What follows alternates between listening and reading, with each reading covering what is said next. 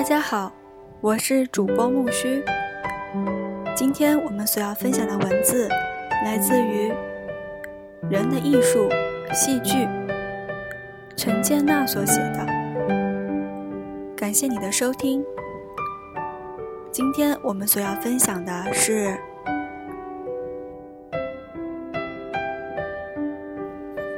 第二节：生命的狂欢，喜剧。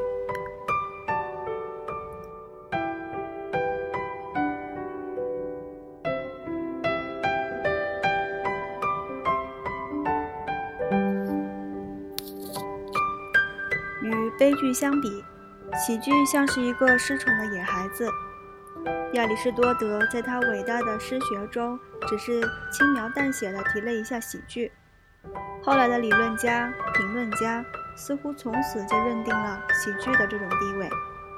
但是，喜剧实实在在的是人类戏剧艺术不可或缺的一部分。很多时候，观众更愿意去看一出喜剧，而不是一出悲剧，因为这个野孩子身上洋溢出来的无所禁忌的强烈的生命力。不由自主地感染了每个人。他的肆无忌惮的游戏让观众忍不住放声大笑。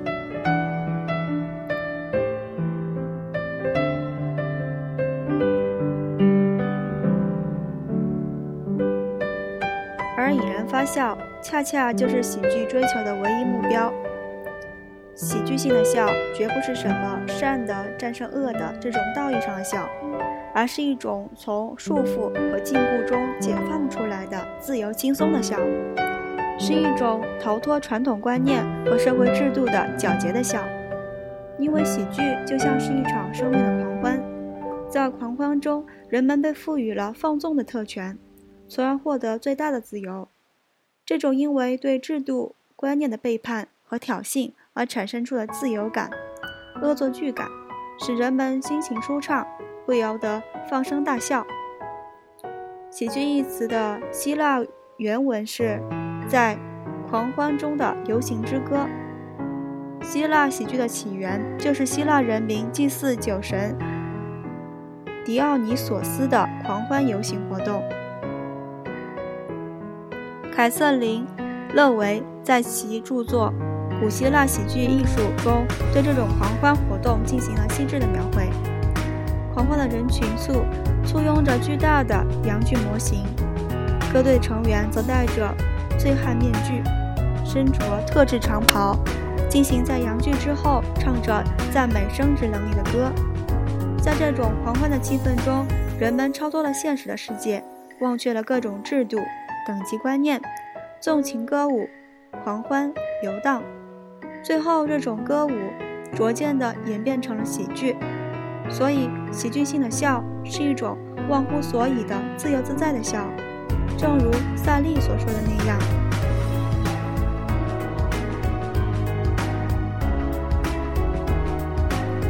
发笑在于对规章的违反，或对制度的破坏，或在于尊严的丧失。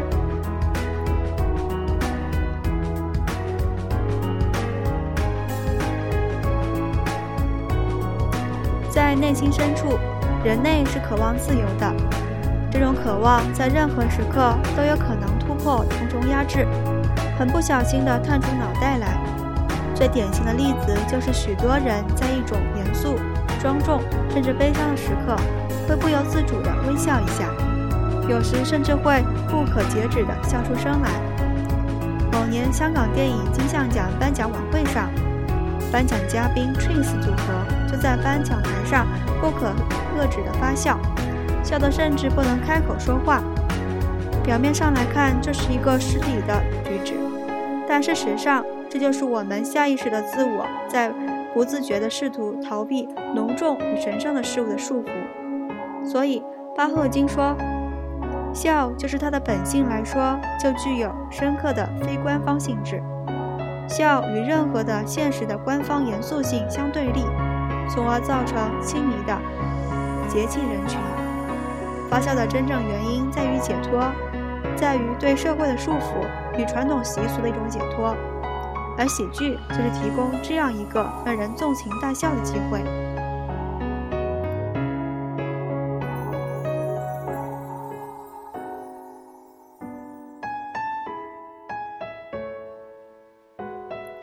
从这点出发我们可以理解为什么喜剧总是有有意无意的涉及性。虽然喜剧起源于酒神祭祀，起源于某种生殖崇拜，但在后来的发展中，喜剧这个原始意义被搁置起来，转而表现为另一种意义，那就是对文明最大程度的挑衅和最大程度的解禁。在这个意义上，人们在喜剧中享受到了自由的快乐。在古希腊的舞台上，喜剧演员穿着短小的紧身衣，胯下挂着巨大的皮质阳具，说一些挑逗性的淫秽之语，做一些粗俗的动作，而观众在台下毫无禁忌地笑。这是因为喜剧解脱了人人类的文明的裤子，使之成为一个赤裸裸的人。这时候，人就产生了一种很奇怪的感觉。一方面，这个赤裸裸的人是一个享受得了最终解脱的人，因为最后的束缚也从他的身上解除了；另一方面，在扔掉了一切体面的掩掩饰，摘下自我人格的面具之后，这个赤裸裸的人被迫正视自己不可分割的肉体，面对身体的正视以及由此产生的耻辱的意识，是人类人性和文明的底线。因为动物永远不会意识到任何肉体的行为有何不妥，而人如果在如果不在某种程度上为自己的身体的龌龊感到不安，就不再称其为人。这就出现了一个悖论：对性的无禁忌既是一种解脱，又是一种最终的禁忌。所以，这是作为人能意识到、能做到的最大的、最彻底的解脱。观众在台下，一方面享受了这种最彻底的解脱所带来的刺激和冒险，另一方面，他们又衣着体、衣着得体地坐在那里，这当然是一件无比快乐的事情。所以，性成了最基本、最原始的喜剧因素。戏剧最深刻的悖论之一，即体现在淫秽之中，这是人跨越、跨入人类条件的门槛。这是一种相相当于宗教原罪状态的喜剧因素。喜剧就是追求自由的快乐的喜剧。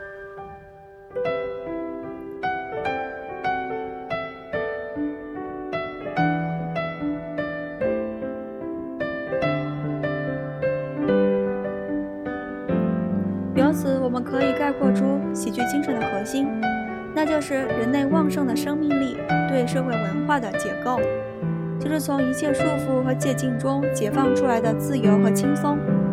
在各个具体的喜剧情境中，这种喜剧精神表现为喜剧人物对各种道德原则的玩世不恭，面对一切不幸厄运时的月浪笑傲，不断自我调试、自我更新，以适应环境和形式的生命意识。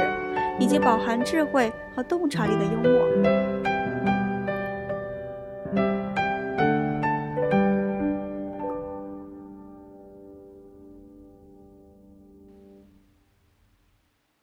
莎士比亚喜剧中的福斯洛夫就是这样一个喜剧人物。在喜剧史上，他是一个跟悲剧中的麦克白相类似的人物。因为如果用道德尺度来衡量福斯诺夫的话，很显然他是一个流氓、无奈、骗子、懦夫、吹牛者，一个饕餮之徒，一个毫无道德感的罪人。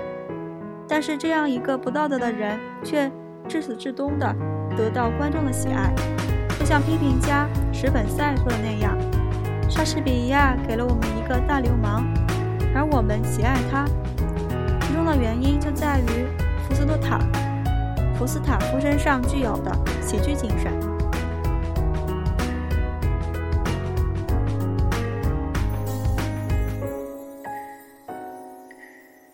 首先，福斯塔夫自称是一个不守法则的流星，在他眼中没有伟大和卑贱之分，他藐视崇高、庄严，亵渎道德荣誉，颠覆社会传统观念。彻彻底底的玩世不恭，这种玩世不恭的态度，这种公开的无耻，这种光明正大的不道德，其背后就是崇尚自由的喜剧精神。从某种程度上来说，福斯塔夫做了我们想做而又不敢做的事情，这不由得让我们喜欢他。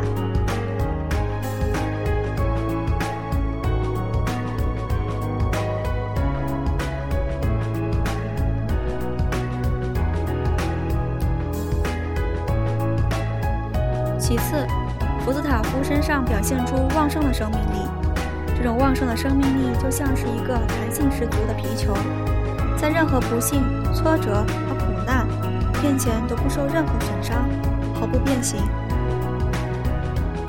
福斯塔夫没有正当职业，整日混吃混喝，有时干些没有恶意的抢劫勒索这样的坏事儿，还要受到别人的羞辱、别人的侮辱。但处境的窘迫和危险对他丝毫不受构成压力，因为他身上乐天的性格是一种极强的心理自我保护机制，是人类保存自我生命的可贵的韧性和耐性。在温莎的风流娘娘们中，福斯塔夫被丁德福太太和佩奇太太一次又一次捉弄，几乎被折腾得半死，但依然保持着乐观和坚韧不拔的精神。满怀信心的要去征服他们，这种精神就是黑格尔在他的《哲学史讲演录》中所说的。在喜剧里有一种自信的精神，他依靠某种东西，坚持某个东西，一心一意地追求这个东西，而总是遇到所探索的那个东西的反面。然而他从不因此存在任何怀疑，也不反过来想想自己，而始终对自己。和自己的事情充满信心，这种勇往直前的自信精神和随时进行自我调试的乐观态度，正是人类在历经种种磨难而仍旧坚强活下来的生存意志。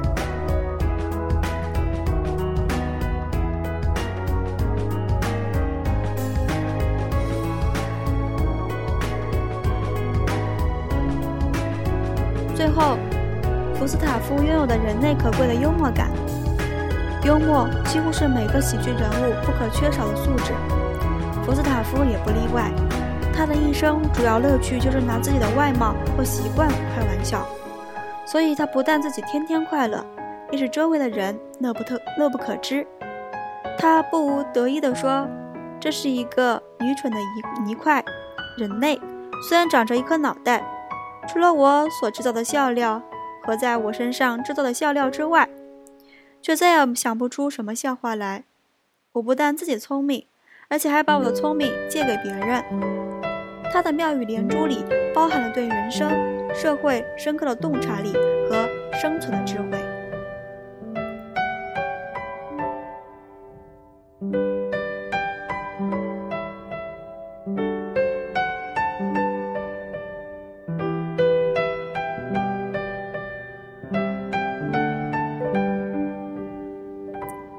所以，福斯塔夫虽然是一个傻瓜、小丑的形象出现在喜剧史上，却在生和死、笑和泪、明智和无知的广阔天地中自由驰骋。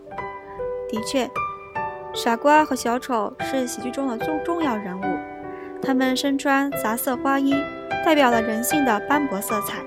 他们虽然地位低下，却拥有着一种原始的、不可思议的特权，可以无视法律和秩序。不受时间和空间的羁绊，拥有无拘无束的自由。他们好像很无知，却是人生的智者，在嬉笑怒骂中指出世间真相。他们虽然只是一个丑角，一个受侮辱的人，却具有强大的生命的反弹力，总是随遇而安，逍遥自在。与这类喜剧人物相对应的喜剧风格是幽默。幽默是柔和的、厚道的。在理智中又富含情感。幽默喜剧的剧作家往往取笑他认为最神圣的事物，或者取笑他暗自问情的事物。小丑和傻瓜得到人们的同情，是因为他们是某种意义上的替罪羊，他们承担了人类的种种罪名：懒惰、愚笨、懦夫、无奈等等。他们是无辜受侮辱的人，但同时，他们却是一种，他们以一种无比乐观的态度来接受、化解这些罪名。这种精神又是可爱的，所以剧作家爱他们，观众更爱他们。他们不仅仅是亚里士多德所说的比我们差的人，而是比我们更有精神力量、更有生活勇气的人。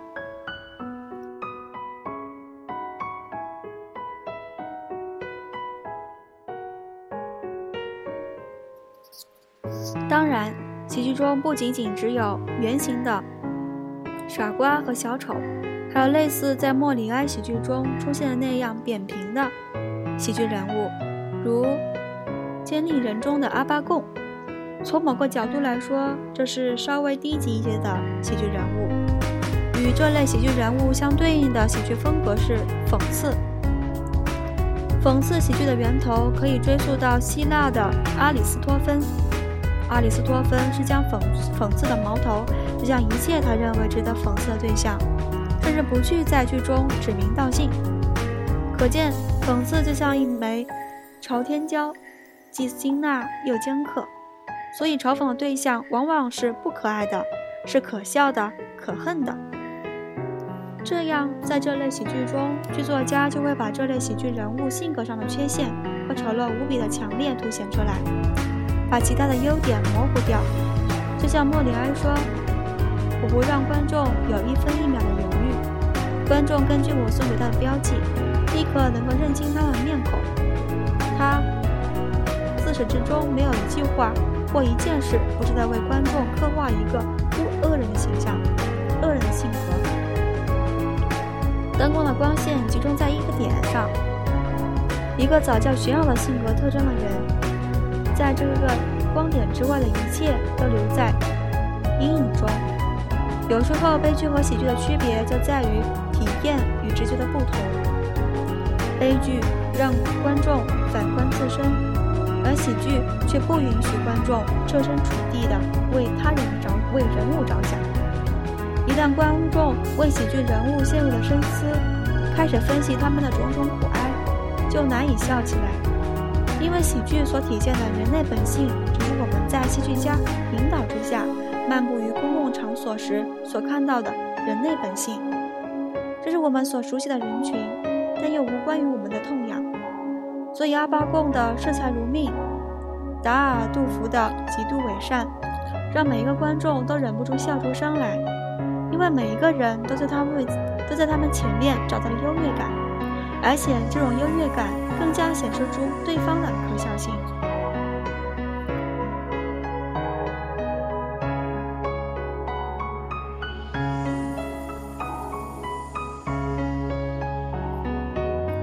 事实上，不管是哪一类喜剧人物，他们的喜剧性都来自于某种不一致。因为喜剧的实质就是对现实生活的背离和反叛。正是这狂欢与现实之间的不一致，导致了强烈的喜剧性。所以，任何喜剧性都来自不一致之间产生的张力，来自反常与反规之间的强烈对比。外表上的缺陷与丑陋产生的喜剧效果。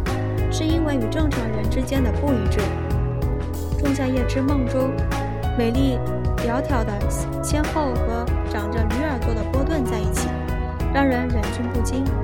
吹牛产生的喜剧性，是因为语言和行为之间的不一致。斯塔夫一上场，观众的前面就浩然耸起一座庞大的肉山，他的松弛的肌肉，比较捅刺的肚子。一看便知是个纵欲过度的所致，可是他却口口声声地说：“我们都是有节制的人，因为正像海水一样，我们受着我们高贵的、纯洁的女王月亮的节制，我们是在她的许可之下偷盗的。”外表与言语之间的背离，立即就产生了强烈的喜剧性。伪装或异装的喜剧性是由是由于性别和言行之间的不一致产生的。第十二页中的薇拉薇奥拉是为了接近公爵而女扮男装去做公爵的侍童，却被公爵任命为使者，替他去向奥利维亚求婚。结果，薇奥拉又因美貌和雄辩的口才被奥利维亚看中。这样，动机和效果之间的错失，行动与目标之间的背离，就产生了种种喜剧效果。小丑、傻瓜的喜剧性来自疯癫和智慧之间的不一致，地位与权力之间的不一致。小品芝麻官唐城，身材短小，其貌不扬，倒八字须，豆腐块鼻子，性格也。审堂时，一手拿纸状，一手拿烟袋，还把烟袋拿到烫了嘴，可谓丑态百出。可是这样一个人，偏偏又具有乐观风趣、诙谐幽默、刚正不阿、不畏强权、不怕丢官的可贵品质。外表与内心品格之间的不一致，产生了喜剧效果。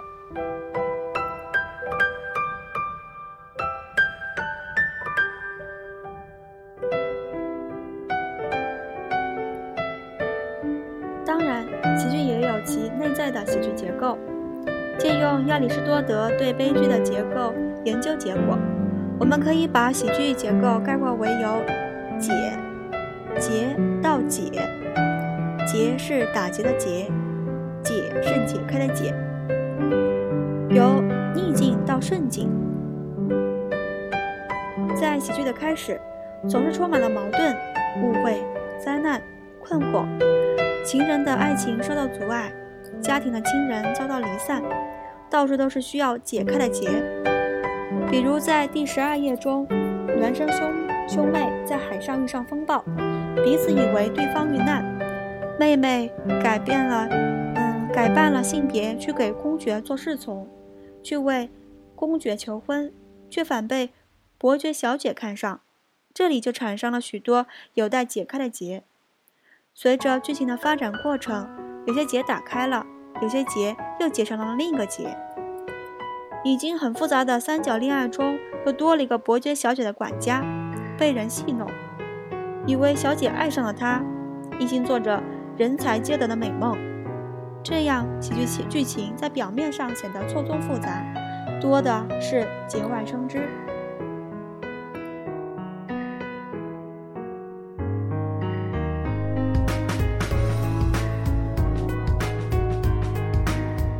但是，不管剧情如何复杂，不管遇到困难有多巨大，不管中间的误会有多么深，在喜剧的结尾，那些结无一不顺利解开。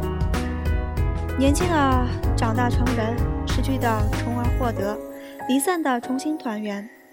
在第十二页中，孪生兄长出现了，幸福降临，奇迹发生，两对情人各随所愿。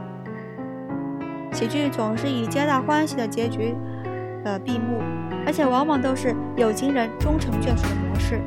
尤其是在莎士比亚的喜剧中，婚礼几乎是必定的结局。在威尼斯商人、仲夏夜之梦、寻汉记等剧中，闹了误会的、起了波折的、有了矛盾的青年男女，欢欢喜喜的结了婚，从此过上了幸福的生活。在皆大欢喜中，结婚的新人更是多达四对之多。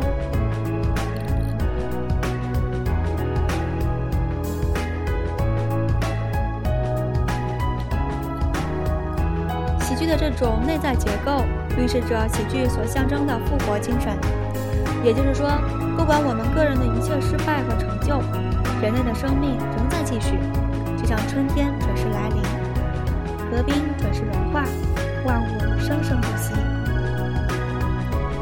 福来把喜剧比喻为春天的神话，苏珊·满格将喜剧概括为不断再生的永恒生命的象征。也是从这个意义上来说，所以幸福的结局是喜剧必然的结构。用马克思的话来说，世界历史形成了最后一个阶段就是喜剧。历史为什么是这样的呢？这是为了人类能够愉快的和自己的过去诀别。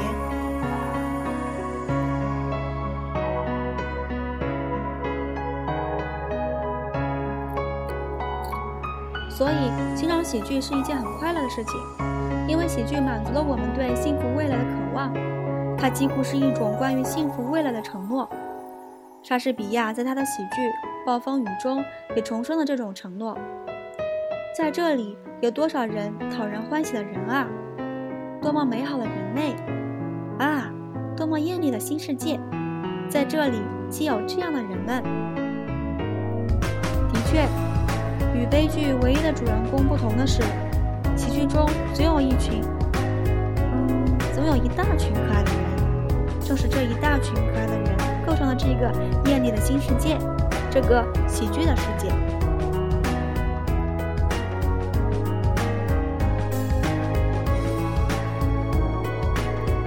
节生命的狂欢，喜剧。